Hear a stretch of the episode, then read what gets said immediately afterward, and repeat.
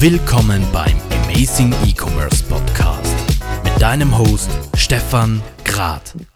Dropshipping gehört zur E-Commerce-Branche seit Anfang an dazu. Und dennoch ist es irgendwie in ein schlechtes Licht gerückt. Vor allem durch sehr viele YouTube-Coaches, die euch Reichtum in vier Wochen mit Dropshipping versprochen haben. Das ist natürlich Blödsinn. Aber Dropshipping ist ein mega mächtiges Tool, um eigene Produkte oder fremde Produkte in den eigenen Shop zu bringen.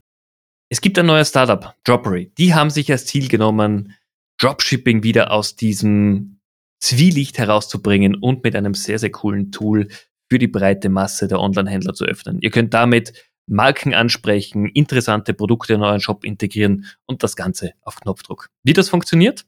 Dazu habe ich mich mit Robin von Dropery in dieser Amazing E-Commerce Podcast Folge unterhalten. Viel Spaß dabei. Du möchtest Produkte online verkaufen, weißt aber nicht, wie du damit starten sollst? Du willst eine intuitive Plattform nutzen, die du für deine Bedürfnisse individualisieren und mit deinen persönlichen Inhalten befüllen kannst? Dann nutze am besten die E-Commerce-Plattform von Wix.com, um in kürzester Zeit mit deinem Online-Shop live gehen zu können. Denn dort kannst du deine Produkte professionell darstellen, Kundenrezessionen sammeln und hast allerlei Tools, um die Rechtssicherheit deines Shops zu erhöhen. Konzentriere dich darauf, die besten Produkte für deine Kunden und Kundinnen zu entwickeln. Wix.com kümmert sich um deine E-Commerce-Themen. Hallo Robin, es freut mich sehr, dass du in dieser Folge des Amazing E-Commerce Podcasts mit dabei bist. Du bist ja einer der Co-Owner und CCO von Droppery. Stell dich doch mal bitte ganz kurz unseren Zuhörern vor. Ja, danke dir, Stefan. Ähm, ich freue mich auch sehr, dass ich, äh, dass ich dabei sein darf heute. Ja, wie du schon sagst, ich bin der Robin, ähm, Co-Owner, CCO von Droppery, ansässig hier in Amsterdam, mit Plänen, um nach Deutschland äh, naja, sage ich mal, zu emigrieren auch mit einem äh, mit einem Office, Satellite Office. Das werden wir in Q1 2022 machen. Ähm, zu meiner Person, ähm, ich bin halb deutsch, halb niederländisch. Ähm, das heißt, ähm, ja, ich bin in beiden, ja, sage ich mal, Kulturen groß geworden. Ähm, und ja, die Liebe zu Amsterdam hat mich dann hier in Amsterdam gehalten. Und seit äh, ja, September sind wir dann auch offiziell live mit äh, Dropery. Erzähl doch mal, was macht ihr mit Dropery? Welchen Nutzen bringt ihr einem Online-Händler? Ja, also es ist ähm, verschiedene Aspekte. Also Dropry ist dafür da, dass wir, naja, auf der einen Seite Webshops äh, unterstützen in der Produktsuche. Ähm, das kann noch ja, manchmal schwierig sein, äh, zum Teil wegen, naja, ich sag mal Restriktionen auf äh, Cashflow-Ebene, dass man nicht einfach so mal kurz eine Million hinlegen kann, um ein neues Produkt zu testen im Webshop, ist klar. Ähm, und wir versuchen eben mit Dropshipping ähm, ja, die Webshops so weit zu kriegen, dass ja, ein neues Sortiment hinzugefügt wird, und das eben neben dem bestehenden Sortiment auch äh, bestehen kann. Das heißt, wir können quasi den Vorrat, den ein Webshop schon hat, kombinieren mit neuen Zulieferern, die wir quasi digital in Webshops einpflegen. Jetzt ist ja gerade Dropshipping ein Thema, das sehr, sehr spannend ist, weil es einfach in der Grundlage des E-Commerce schon dazugehört über viele, viele Jahre hinweg. Auf der anderen Seite ist es leider durch die vielen YouTube-Coaches, werde reich in vier Wochen mit Dropshipping auch ein bisschen verschrien. Wie siehst du denn das? Du beschäftigst dich tagtäglich damit. Ähm, wo ist denn hier Chance, Nutzen, aber auch Risiko von Dropshipping für Händler oder für Marken gleichermaßen? Naja, da, auch da gibt's wieder verschiedene, verschiedene Aspekte, die wir naja, berühren und die wir sehen im Markt. Also der Grund, warum Dropshipping so verschrien ist, ist genau, äh, den du schon nennst. Diese Quick-Rich-Schemes, ähm, ja, die sprechen natürlich eine breite Masse an. Ähm, jeder möchte schnell reich werden, aber ja gut, wie jeder mittlerweile wohl gelernt hat, das ist eine Illusion. Ähm, auch im Dropshipping leider. Ähm, aber ähm, Dropshipping hat an sich natürlich eine sehr gute Methode dahinter. Also die Effizienz ist klar, man kann direkt vom Vorrat von einem anderen heraus verkaufen. Das bedeutet, logistisch ähm, spart man sich einen Schritt was dann auch wieder zur Kostensenkung führen kann und auch die, ja, die logistischen Prozesse ja, einfach effizienter macht und auch grüner, weil ein LKW sparen pro Warehouse, das ist natürlich auch schön am Tag, gut für die Umwelt. Ähm, aber was man äh, natürlich beachten muss, wir mit Droppery konzentrieren uns auf den lokalen Markt. Das heißt, wir konzentrieren uns auf Marken, Hersteller, Lieferanten in Europa, die auch hier in Europa ansässig sind und ähm, ja, möchten damit eben auch die Qualität der Produkte, die über Dropshipping vertrieben werden, über unsere Plattform gewährleisten. Äh, Dropshipping hat einen schlechten Namen bekommen wegen schlechter Produkte, lange Lieferzeiten, schlechtem Support. Ja, ich meine, wir kennen alle die Geschichten von den iPhone-Aufladen, die im, äh, ja, die in der Steckdose explodieren. Ähm, ja, das wollen wir natürlich nicht. Ähm, also wir sorgen dafür, dass wir Qualität dropshippen und uns der Methode bedienen, die unserer Meinung nach sehr effizient ist und ähm, ja, sich auch beweisen wird in Europa mit besseren ja, Produkten, schnelleren Lieferzeiten und auch ja, besserem Support von den lokalen Webshops. Mhm. Ist ja ähm, Dropshipping auch das Thema, es ist ja die einfache oder vergleichsweise einfache Variante für einen Online-Händler, neue Produkte oder ein neues Sortiment auch im eigenen Shop seiner Zielgruppe anzubieten, um somit ein besseres Einkaufserlebnis zu bieten. Und für Marken ist es natürlich essentiell auch zu sagen, hey, ich kann mir vergleichsweise leicht neue Distributionskanäle erschließen.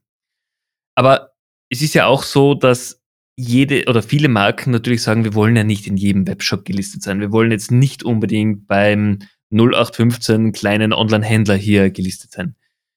Wie geht ihr denn daran? Hat die Marke, deren Produkte ihr quasi über euer System bereitstellt, auch die Hoheit, dass sie sagen können, wir wählen uns selbst aus, welcher Händler unsere Produkte listen darf? Ja, selbstverständlich. Das ist für uns sehr wichtig. Also genau das macht eben äh, unsere Plattform anders als andere Plattformen. Ähm, bei uns wissen unsere Marken und Hersteller, Lieferanten immer, in welchem Webshop äh, die Produkte auch vertrieben werden. Stärker noch, ähm, bevor ein Webshop von einem Hersteller heraus verkaufen darf, muss der Hersteller oder Lieferant oder Marke ähm, sein Okay geben. Das heißt, das Webshop kommt mal bei uns auf die Plattform. Wir ja, schauen uns den Webshop vorher an. Wir gehen auch äh, aktiv ins Gespräch mit dem Webshop, bevor die dann Zugriff kriegen auf unsere, naja, ich sag mal, geschlossenen Marktplatz, können sich dann die Hersteller aussuchen, die sie gerne verkaufen würden. Ähm, die dienen dann quasi eine Verbindungsanfrage ein und der Hersteller kriegt dann die Option Ja oder Nein weiß natürlich auch, dass wir vorher schon unseren Qualitätscheck gemacht haben hat damit eben auch das Vertrauen, um sich den Webshop, naja, an den eigenen Vorrat heranzulassen, würde ich mal sagen. Super spannend, also äh, natürlich sehr, sehr genial. Wie bist du auf die Idee gekommen oder wie seid ihr als Team auf die Idee gekommen? Dazu, ja, ich habe äh, eine Geschichte bei Lightspeed. Ähm, da habe ich, na, vielleicht das bekannt, Lightspeed, da habe ich äh, zwei Jahre arbeiten dürfen als Account Manager ähm, da schon viel im E-Commerce-Bereich lernen dürfen, davor auch schon mit äh, Mobile- und Online-Marketing konfrontiert gewesen. Ähm, ja, wie sind wir drauf gekommen? Also es ist äh, eigentlich eine Mischung aus verschiedenen Faktoren. Ähm, ich habe nach meiner Zeit bei Lightspeed eine neue Herausforderung gesucht, ähm, habe mir eine kurze Auszeit genommen und ja, mir überlegt, wie kann ich mein Wissen, was ich hier im E-Commerce-Bereich gelernt habe, auch wirklich dann im deutschen Raum ja, überbringen eigentlich. Und ähm, eigentlich mit der Suche nach, ja, vielleicht einem Webshop mal versuchen zu starten. Ne? Und wir haben jedes Mal mit Herstellern gesprochen und doch irgendwie war das Problem, dass Webshops auf der einen Seite keine neuen Produkte finden konnten ähm, und Hersteller auf der anderen Seite hatten Schwierigkeiten, um naja, wirklich neue Vertriebskanäle aufzusetzen, ähm, weil die Akquise auf beiden Seiten ziemlich teuer ist ähm, und die Technik einfach nicht da war, um schnell online zu wachsen. Gerade hier bei heimischen Herstellern, Lieferanten und Marken. Und da haben wir uns gedacht, hey, lass uns doch mal in die Lücke reinspringen und Dropshipping ja wieder den Namen geben oder mal den Namen geben, den es ja in, Potenz, in Potenzial, sage ich mal, äh, verdienen kann. Mhm. Äh, finde ich eine gute Initiative. Wie waren denn die ersten Gespräche mit Händlern und mit Marken vor allem? Seid ihr mit offenen Armen empfangen worden? Nein. Äh, das kann ich kurz beantworten. Also jeder, der Dropshipping hört, der hat sich sofort, ähm, ja, der ist sofort in die Verteidigung geschossen oder hat sich schon mal die Finger dran äh, verbrannt. Ähm, ja, eben auch, weil, ja, natürlich, es gibt so viele Cowboys im E-Commerce-Bereich, ähm, ja, das wird dir auch nicht entgangen sein, die alle wissen, äh, wie sie anscheinend etwas verkaufen müssen. Und naja, gut, wenn man als Dropshippender Lieferant oder Marke ähm, Kredit gewährt an Webshops, die doch eher dubiös sind, ja, dann kann es passieren, dass man da mal auf die Nase fällt und denkt, ja, ich möchte doch kein Dropshipping mehr machen. Und wir sind eben dafür da, um das ja zu gewährleisten auch. Das heißt, der Need am Markt ist ja definitiv da. Was waren dann die Argumente, mit denen ihr eure ersten Kunden an Bord geholt habt? Sehr gute Frage. Ähm, da war auch ein Haufen Glück dabei. nee, also Spaß beiseite. Ähm, wir haben ähm, gezielt gesucht nach ähm, Herstellern, die gerade auch online noch nicht so groß, ähm, ja, eine große Präsenz haben, sagen wir es mal so. Das heißt, wir haben uns Segmente rausgesucht, die relativ einfach zu dropshippen sind am Anfang und äh, die Argumente da sind, äh, eigentlich noch immer die gleichen. Ähm, Online-Verkauf stimulieren und eben dafür sorgen, dass man einen krisenfesten Kanal aufbaut. Wenn man jetzt sich schon wieder die Situation anschaut hier in Europa, was naja, gerade in Deutschland und in Niederlanden mit Lockdowns sich wieder annähert, ähm, ja, dann hat man, wenn man sich nur auf Läden und den traditionellen Wholesale konzentriert, eigentlich keine wirkliche, ja, keinen Plan B, wenn man sich nicht auf Online auch fokussiert. Absolut. Also bin ich voll bei dir. Man, wir in Österreich sitzen zum Zeitpunkt dieser Aufnahme schon wieder zehn Tage im Lockdown Nummer fünf, glaube ich. Also wer jetzt noch nicht verstanden hat, dass der digitale Kanal ein wichtiger ist und der eigene Shop genauso wie Marktplätze enorm wichtig sind, ähm, ja, ich glaube, der wird es auch nicht mehr lernen über, über die nächste Zeit. Ja, das ist eine, eine harte Aussage, aber ich kann mich da drin finden, ja. Okay. Ähm, wie ging es dir dabei, ganz generell ein Unternehmen aufzubauen? Warst du immer schon derjenige, der gesagt hat, irgendwann in meinem Leben werde ich Unternehmer oder ist es quasi passiert? Ähm, naja, ich habe immer schon den Hang gehabt, um was für mich selbst zu machen. Ähm, auch während meinem Studium habe ich schon äh, mal eine kleine Firma aufgemacht ähm, wo ich, na gut, das ist jetzt wirklich ein komplett anderes Thema. Ähm, da habe ich Künstler begleitet in der elektronischen Musik als Agent und Booker. Gut, das ist eine, wie gesagt, eine Seitenstraße. Und eigentlich durch, naja, meine Jobs, die ich dann gehabt habe, ist das ein bisschen in den Hintergrund geraten. Und ich denke, dass das, ähm, naja, auch dafür gesorgt hat, dass ich nicht wirklich weiter wollte, ähm, auch bei Lightspeed damals, weil ich doch gemerkt habe, dass da irgendwas gefehlt hat und ja, eigentlich war ich immer auf der Suche nach ja, mehr Kontrolle über mich selbst, wenn ich das so zusammenfassen kann. Und ähm, naja gut, das hat man, das denkt man, dass man das hat, aber man wird natürlich so durch den Markt und seine Kunden, seine Partner geführt auch irgendwo, dass ähm, ja, dass man das auch manchmal äh, ja nicht ganz so hat, wie man das möchte. Ja. Wie, wie waren dann die, die, die ersten Schritte? Wie, wie seid ihr als Team überhaupt zusammengekommen? Ich meine, das ist ja, glaube ich, das, das Wichtigste, um das richtige Team zu finden, das Setup. Ist es die gemeinsame Vision auch? Äh, Kenne ich ja selbst. Ich meine, ich hatte, hatte vier Unternehmen über die letzten 15 Jahre und die ersten zwei sind ganz klar am Team gescheitert. Okay, wie kam das? Ach, äh, einfach indem man am Anfang zwar alle gemeinsam begeistert waren, Entschuldigung, juhu, wir machen ein Unternehmen auf und wir werden alle super reich damit. Ähm, äh, natürlich hat sich dann aber im Alltag einfach die Arbeitsleistung unterteilt. Die einen haben mehr geleistet, die anderen weniger und dann war sehr schnell hier eine gewisse Basisunzufriedenheit vorhanden. Okay. Ja, das sind Sachen, da muss man sich auf jeden Fall ähm, ja auch irgendwo darauf vorbereiten, aber das geht natürlich nicht immer. Ähm, mein Geschäftspartner Marco ist gleichzeitig auch ein sehr guter Freund von mir. Ähm, das heißt, wir kannten uns schon ähm, während unserer Zeit bei Lightspeed. Das war auch ein alter Kollege von mir und dadurch, dass wir öfter mal Projekte zusammen gemacht haben, wussten wir eigentlich, okay, ähm, wie tickt der andere auch im Business? Ja, also nicht nur in der Kneipe abends, sondern auch, wie spricht er mit Kunden? Äh, wie fliegt er ein Problem an? Ähm, und das wussten wir gegenseitig. Und ähm, ja, so haben wir uns eigentlich gefunden. Ja. Okay. Und jetzt in den ersten Monaten immer noch gleich happy und es funktioniert für euch? Äh, naja, Ups and Downs, aber ich glaube, das gehört zu jedem, äh, zu jedem äh, Verein. Ich meine, äh, wir sind jetzt Fulltime zusammen. Ähm, ja. Es ist wie eine Beziehung. Ich meine, äh, jede Beziehung ähm, hat natürlich mal einen kleinen Knick, aber ja, wir sind super motiviert beide. Ähm, versuchen, Berge zu bewegen, wo wir es eigentlich nicht können. Ähm, und eigentlich genau diese unmöglichen Aufgaben, die schweißen uns äh, ja sehr zusammen. Und umso cooler ist es, wenn wir ja zusammen etwas äh, ja, erreichen oder es kommt ein neuer großer Kunde an Bord. Das wird dann auch ähm, ausgiebig natürlich gefeiert ähm, bei uns. Und ähm, ja, also es ist wirklich eine, Mischung aus hart arbeiten und ja gut auch stillstehen bei ja, großen Erfolgen und die ja, sind uns in letzter Zeit zum, äh, zum Glück auch öfter, ähm, ja, haben wir uns die angeeignet, sage ich mal. Und ähm, ja, also wir sitzen irgendwie zusammen da in diesem, in dieser Rakete, sage ich mal, ähm, und müssen die irgendwie, irgendwie vorsichtig erstmal zum Mond steuern und dann mal schauen, wo es uns dann hinschießt. Ähm, nee, aber wir, wir zwei verstehen uns, äh, verstehen uns blendend ähm, und ja, geben einfach Vollgas. Finde ich super. Ihr seid ja noch dazu in einer der, glaube ich, spannendsten Industries, äh, die es einfach momentan gibt. E-Commerce boomt. Natürlich auch dank der Pandemie, aber auch dank Innovationen, so wie ihr sie bietet. in deiner Erfahrung, du, du kommst ja schon aus der Branche, was siehst du denn momentan als die spannendsten Entwicklungen, die sich am Markt äh, ergeben? Ui, ähm, ja, da gibt es einige. Ähm, ich denke, die allerspannendste, gerade im deutschen Raum, äh, sage ich mal, ist doch, ähm, ja, und da komme ich nicht drum rum, ähm, ist doch Amazon. Und ähm, ja, Amazon ist so ein großer Spieler geworden im E-Commerce im deutschsprachigen Raum. Ähm, ja, das finde ich sehr spannend, um zu sehen, weil wir sehen einen Trend, dass, naja, eigentlich durch Corona, genau was wir entdeckt haben, ist, dass ja, Hersteller, Marken, Lieferanten eigentlich die Online-Kanäle noch nicht so stark hatten.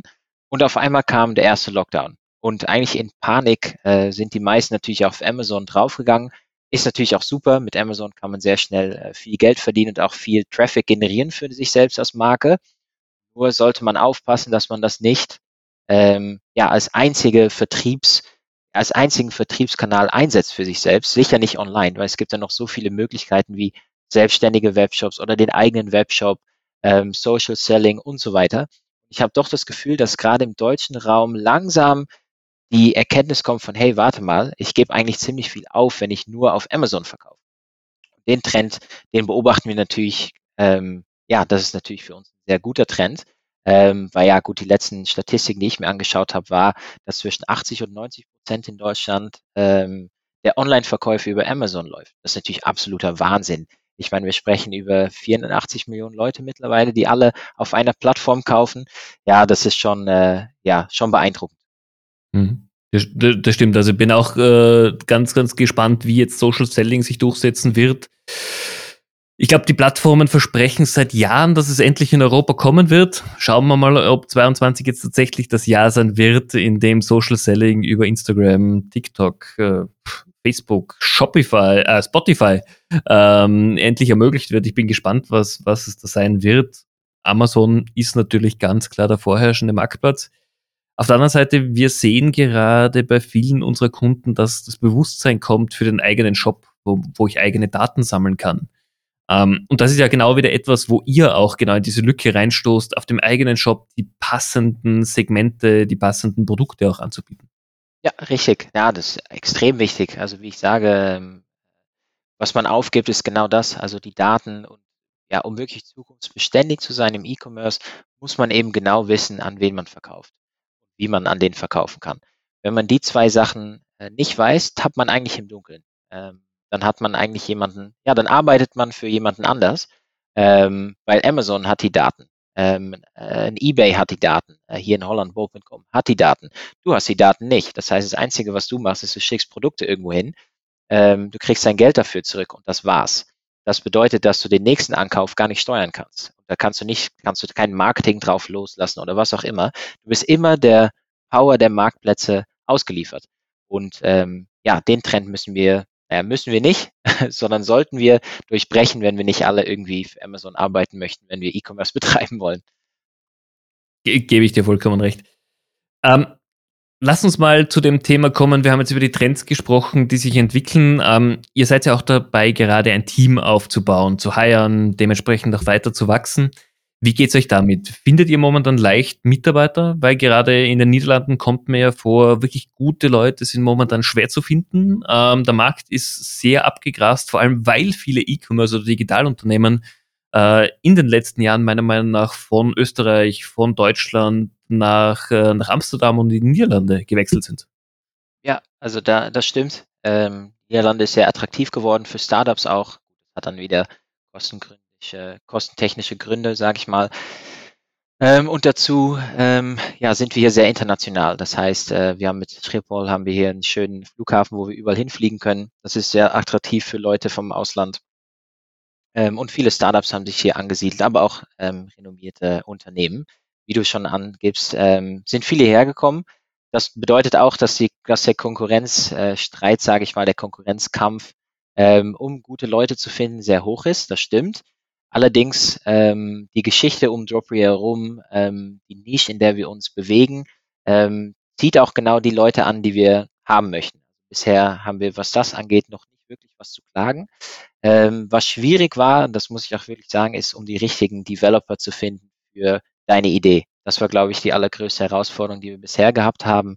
ähm, um wirklich jemanden zu haben, der deine Idee versteht und der auch genau weiß, hey, ähm, so können wir es machen und uns auch erklärt, wie Technik funktioniert, weil ich bin niemand, der codieren kann und das ist mein Geschäftspartner Marco auch nicht. Wir verstehen, wo wir hinwollen, wie wir das technisch umsetzen, das ist eine Herausforderung.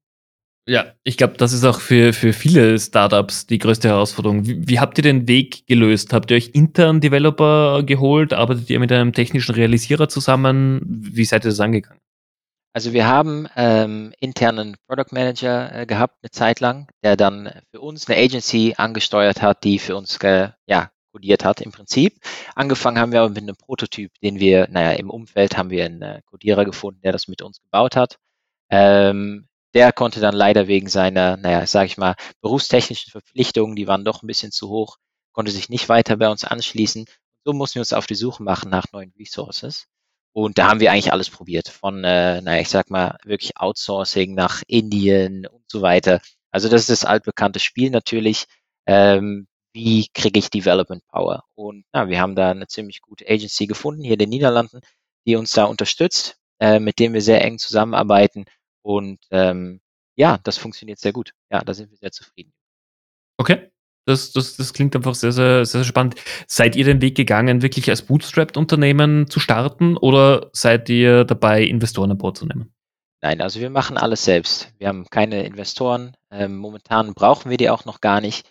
Äh, wir machen wirklich alles selbst. Bedeutet, naja, das sorgt für die nötigen Kopfschmerzen, aber wir haben mit unserer Customer Base ähm, ja doch genug Cashflow, um uns ja, auf jeden Fall wachsen zu lassen. Und äh, ja, wir sehen langsam, dass wir unser Proof of Market auch tatsächlich erreichen. Und ja klar, um wirklich ähm, ganz Europa äh, zu erreichen, werden wir wahrscheinlich ähm, ja, Wachstumskapital brauchen. Aber das ist für jetzt noch keine, noch kein wirklich großes Thema bei uns. Okay. Wenn es mal ein Thema wird, was, was wäre der Wunschinvestor? Das ist eine sehr, sehr äh, gute Frage. Da habe ich noch gar nicht drüber nachgedacht, ehrlich gesagt. Okay. Also es gibt noch keine, keinen Wunschzettel, wo du sagst, wenn einer von den dreien morgen anruft, sind wir dabei. Nee, also ja, klar. Ähm, ja, da kann man an die großen Jungs im E-Commerce denken, die, naja, ich würde sagen, eine Plattform gebaut haben. Kann man sich mal anhören. Aber ich, ich bin da, ja, ich weiß nicht. Also da würde ich eher sagen, dummes Geld wollen wir nicht, sagen wir es mal so. Also okay. pur mit Geld. Also es, soll, es soll tatsächlich jemand sein, der auch Connections mitbringt und euch so Schritt für Schritt voranbringt. Naja, klar. Und Erfahrung. Ähm, weil ich, ich meine, ich bin 30, mein, äh, mein Geschäftspartner ist auch 30 und ähm, Jobry ist hier für den, äh, ja, für den langen Zeitraum natürlich, oder Long Term. Mhm. Und ähm, da jemand zu haben, der da Erfahrung mit sich mitbringt, neben dem gewissen Kapital, um gewisse Zielstellungen zu erreichen, ja, dann wird's interessant. Ähm, aber jemand, der sagt, hier hast du, keine Ahnung, x Millionen oder x, keine Ahnung, sagen wir mal was, ja, dann ähm, ja, bringt uns das nicht wirklich weiter. Finde ich eine sehr, sehr gute Einstellung. Ist auch, glaube ich, auf die lange Sicht gesehen definitiv die beste Einstellung, die euch als Unternehmen voranbringen wird, ganz enorm. Danke. Hm. Wie immer in den letzten Folgen würde ich auch dir gern ein paar äh, Fragen stellen, die einfach Entscheidungsfragen sind, um quasi meinen Podcast-Gast ein bisschen besser kennenzulernen. Bist du Morgen- oder Abendmensch? Gut, äh, sehr sicher Abend. sehr sicher Abend. Also auch lieber jemand, der bis um Mitternacht arbeitet, als wie in der Früh um 6 Uhr aufsteht. Äh, wenn es sein muss, geht beides. Ähm, aber wenn ich mich wirklich entscheiden muss, dann lieber den Abend durchziehen. Okay. Windows oder Mac? Mac. Okay. Berge oder Meer? Wo kannst du besser entspannen? Ähm, ja, das ist eine gute Frage. Ähm, ich würde Meer sagen, aber ich traue mich nicht ins Meer. Okay. Warum das? ja, also ich, also ich, ich kann schwimmen, keine Sorge. Ähm, ja, ich, ich so im See schwimmen, da wird es mir ein bisschen unheimlich. Ähm, ich gehe schon rein, aber wirklich irgendwie zu einer Boje rausschwimmen oder so, das geht mir dann okay. doch einen Schritt zu weit. Ähm, aber am Meer kann ich gut entspannen. Also Pool, Meer, das passt. Okay. Offline oder online? Wie kaufst du am meisten ein?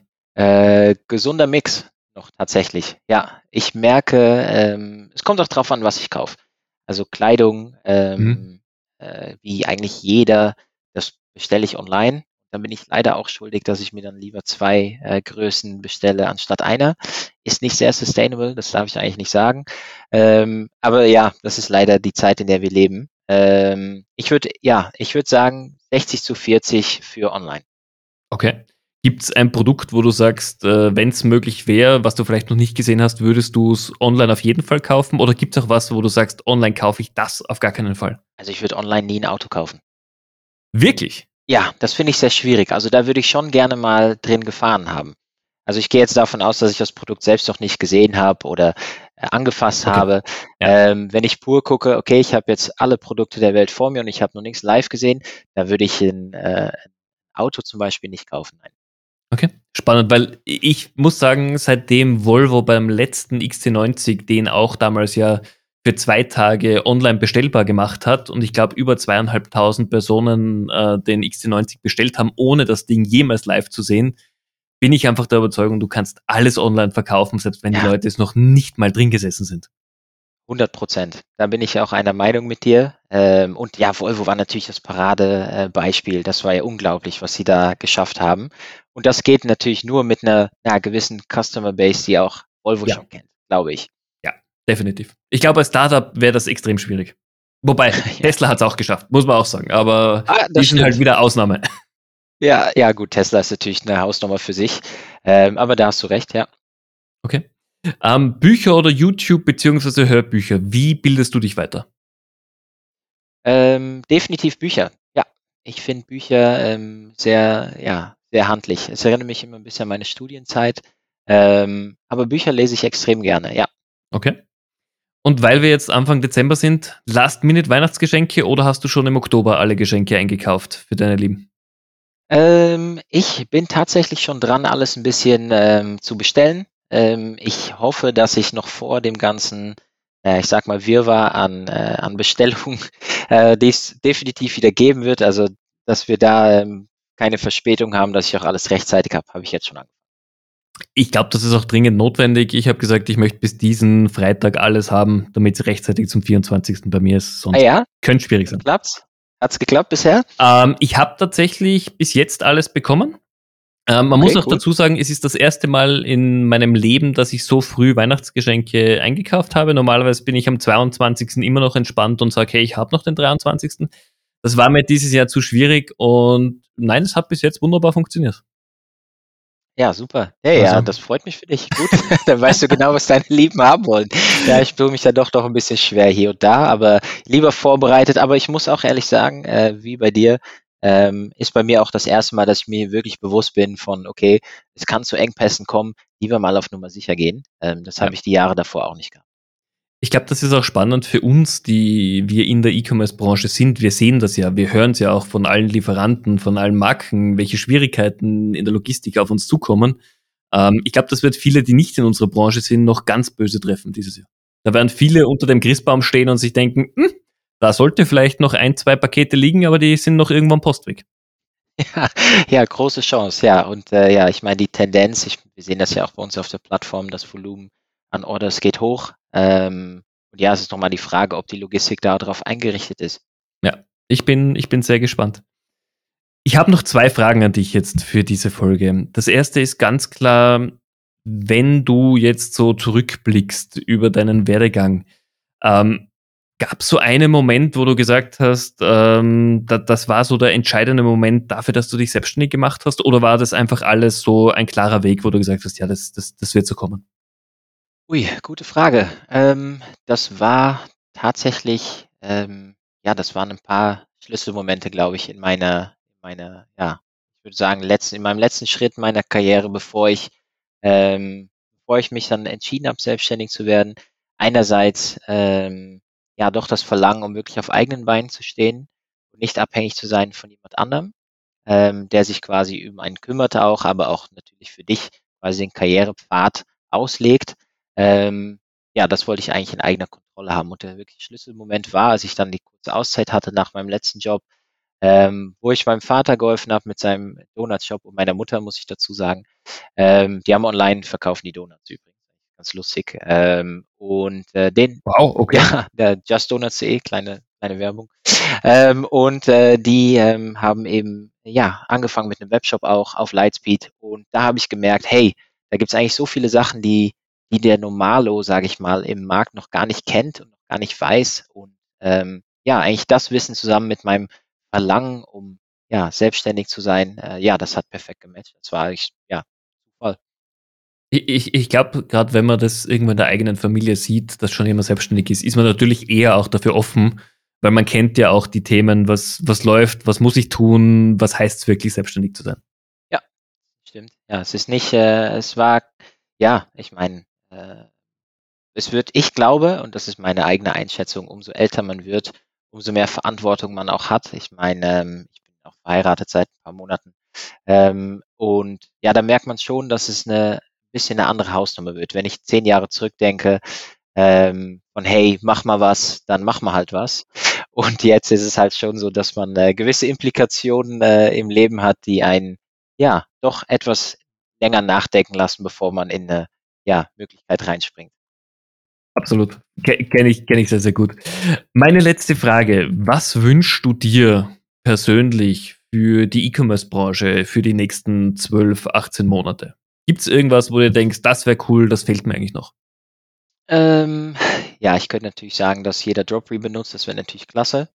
Ähm, abgesehen davon, dass das natürlich unser Ziel sein wird, ähm, die Go-To-App zu werden im Dropshipping-Bereich in ganz Europa. Ähm, ich würde mir wünschen, dass alles etwas mehr ja, nachhaltig wird. Ähm, dass ja auch der Konsument sich davon bewusst wird, dass es nicht nachhaltig ist, um, und ich bin da selbst auch schuldig dran, ähm, um, naja, wenn ich weiß nicht genau, ob mir die Schuhe passen, also bestelle ich mal drei Paar und schicke zwei zurück. Ähm, das macht, das macht nicht wirklich Sinn. Ich meine, E-Commerce ist hier äh, und es wird immer mehr wachsen. Ich denke, ähm, dass die Akzeptanz ähm, gerade durch Corona auch ja viel, viel niedriger geworden ist im Sinne von, es wird einfacher, um online zu kaufen. Und ich wünsche mir, ähm, dass wir zusammen, und da sind wir alle, die im E-Commerce beschäftigt sind, auf einer gemeinsamen Mission, um eben, naja, doch etwas nachhaltiger umzugehen mit Logistik, mit Einkauf, mit ja, den Ressourcen, die wir haben, weil, naja, man sieht's, dann bin ich jetzt ein bisschen, äh, wie sage ich das, im, äh, im esoterischen Bereich vielleicht. Äh, wir sehen das ja um uns herum, was alles passiert. Und ich meine, hier in Amsterdam, Black Friday, Cyber Monday, äh, die ganze Stadt steht voll mit Kartons. Ähm, überall fahren Bestellbusse ähm, rum mit neuen Paketen. Das können wir nicht ändern, aber was wir ändern können, ist die Logistik dahinter, dass wir sorgen, dass wir naja, eigentlich alle gemeinsam etwas nachhaltiger umgehen mit unserer Supply Chain. Das ist ein Wunsch, an dem ich mich 100% anschließen kann und ein wunderbares Schlusswort. Robin, vielen, vielen herzlichen Dank für deine Zeit. Es war mega cool, mit dir zu plaudern. Es waren spannende Insights dabei, auch für die Zuhörer. Und wenn sich jemand der Zuhörer mit dir connecten möchte, egal um mehr über euch zu erfahren oder vielleicht in euch zu investieren, ist wahrscheinlich LinkedIn der beste Zugang für dich, oder? Selbstverständlich. Also auf LinkedIn kann man mich sehr einfach finden. Ähm, ansonsten, ja, auf der Webseite kann man uns gut äh, finden auch. Aber LinkedIn, klar, das geht, äh, geht sehr gut. Ich werde euch sowieso unten in den Show Notes vernetzen. Also jeder findet dann den passenden Link. Vielen Dank, Stefan. Danke auch für deine Zeit übrigens. Hat mich sehr gefreut. Sehr gerne doch. Liebe Zuhörer, ich hoffe auch für euch war es eine spannende Amazing E-Commerce Folge. Ähm, die Insights waren auf jeden Fall cool. Wenn ihr Droppery ausprobieren wollt, ich verlinke das Unternehmen natürlich in den Show Notes und ansonsten bleibt mir nicht mehr zu viel zu sagen. Also ich wünsche euch einen schönen Tag, einen guten Advent und ich freue mich, wenn wir uns bei der nächsten Folge wieder hier hören beim Amazing E-Commerce Podcast. Bis bald. Tschüss.